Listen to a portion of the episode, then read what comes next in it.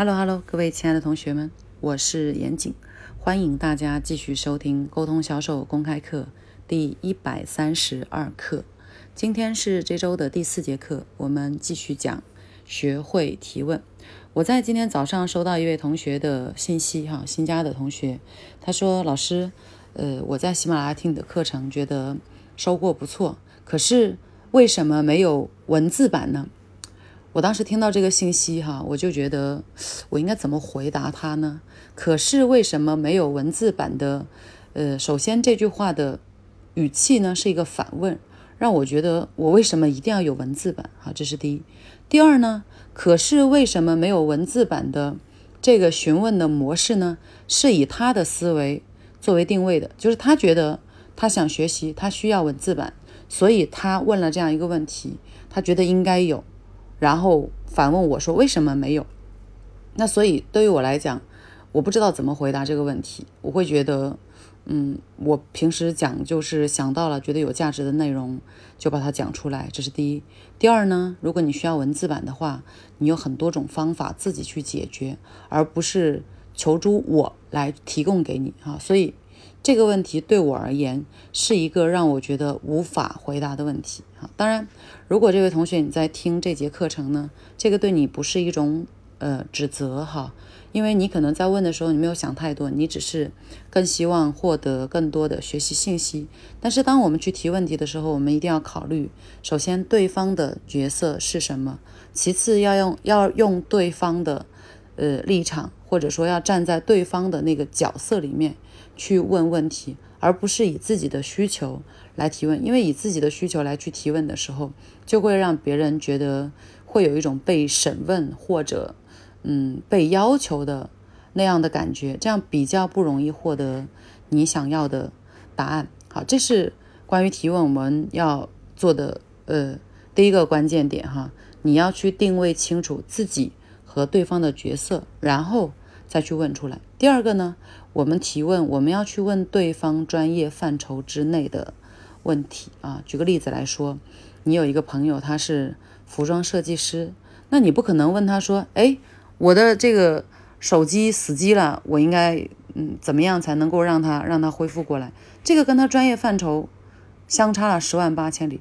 就像我啊，我是一个培训师，然后我很喜欢玩手机，所以我身边的朋友呢，有一天他就来问我，他说。我的这个手机换新了，我现在要把原来手机的内容导到新手机里面，我应该怎么做？我当时看到这个问题，我觉得，哎呦天哪，你实在高估了我的业余爱好哈！我我觉得这个问我还不如去问百度来得快，这个就是不是我专业范畴之内的问题，即使我知道哈，我也嗯不是那么乐于去回答，而且与此同时，因为我只是有一些我自己的。业余的爱好，那我肯定无法跟专业的去相比，所以提问题一定要提别人专业范畴之内的哈。一个美容师，你问他问题，你肯定是问啊，你是做美容护理的，那么呃，我怎么样才可以，就是呃，尽可能的让自己的皮肤啊不容易被晒黑呀？这种问题你去问他，他会觉得第一，你认同他的。专业啊，相信他的专业。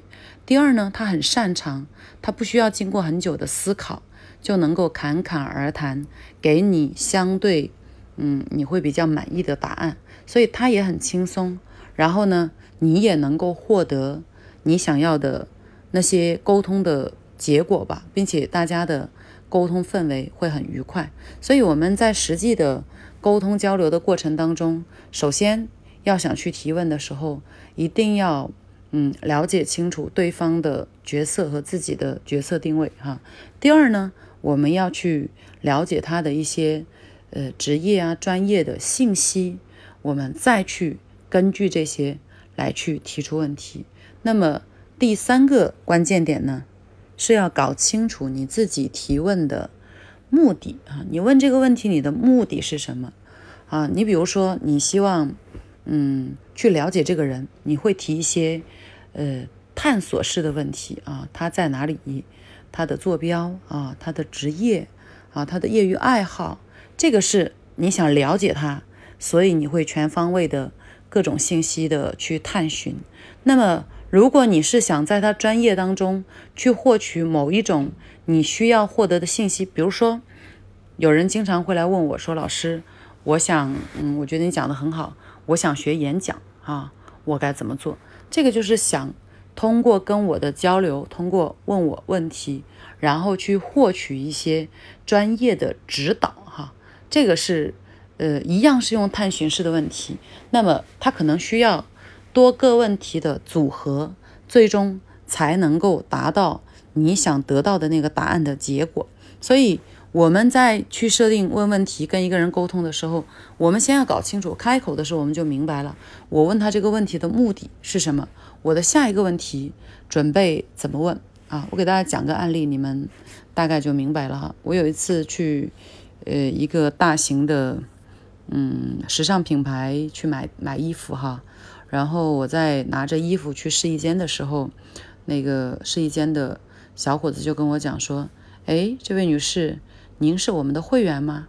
我说：“我是啊。”他说：“那你知道怎么领优惠券吗？我们每个月的，呃，月初会有优惠券发出来的。”我说：“啊，我不知道。”他说：“那等一下我教你一下吧。”我说：“好的。”我就去试衣服了啊，顺便我还谢谢了他。我说：“好的，谢谢。”那我就去试衣服了。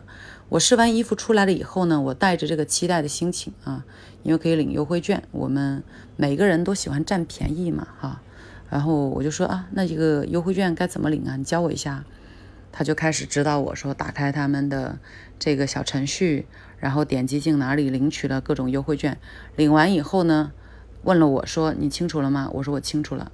接着呢，他继续跟我讲，他说您方便。呃，给我做一个评价吗？我说什么评价？他说就是又他就点开了小程序里面的某个页面，他说就是这里对我们的这个门店的服务，你帮我们打一下分啊，做一下这个评价啊，谢谢您。那这个时候我有没有可能拒绝他呢？我是没有办法拒绝的，因为他在前面给了我很好的利益啊，给了我指导了我领取优惠券啊，我觉得。呃，收到了他礼物，所以我肯定会愿意花五分钟的时间，在那里慢慢的帮他去填写那个问卷。填完以后呢，在最后一栏里面还要写，好像是一一一一百五十字，一百五十字还是多少的一个评语啊？我就在那里全部都写好，写好提交，开开心心的走了。所以各位，我们听这个案例哈，这位。营业员来问我第一个问题的时候，其实他已经设定好了整套的沟通逻辑。他需要先通过了解我是否懂得领取优惠券这个动作，然后判断能不能给我一个，嗯，应该说是福利吧。在之后，他给了我一个福利，送了我一个礼物之后，他会再向我提出一个要求，让我去帮他做评价。这个时候，第一，我无法拒绝他，人都是礼尚往来的。第二呢？我会非常认真的去对待，并且给他一个好的服务评价，所以他这个动作呢，就是一举三得了。这个就叫做你提问题是清楚自己的目的的，不是很随性的啊，不是来了一个人说，哎，我这里有一个调查问卷，你可以帮我填一下吗？很有可能别人就说我为什么要跟你填调查问卷，我很忙，我就走了，就会被拒绝掉。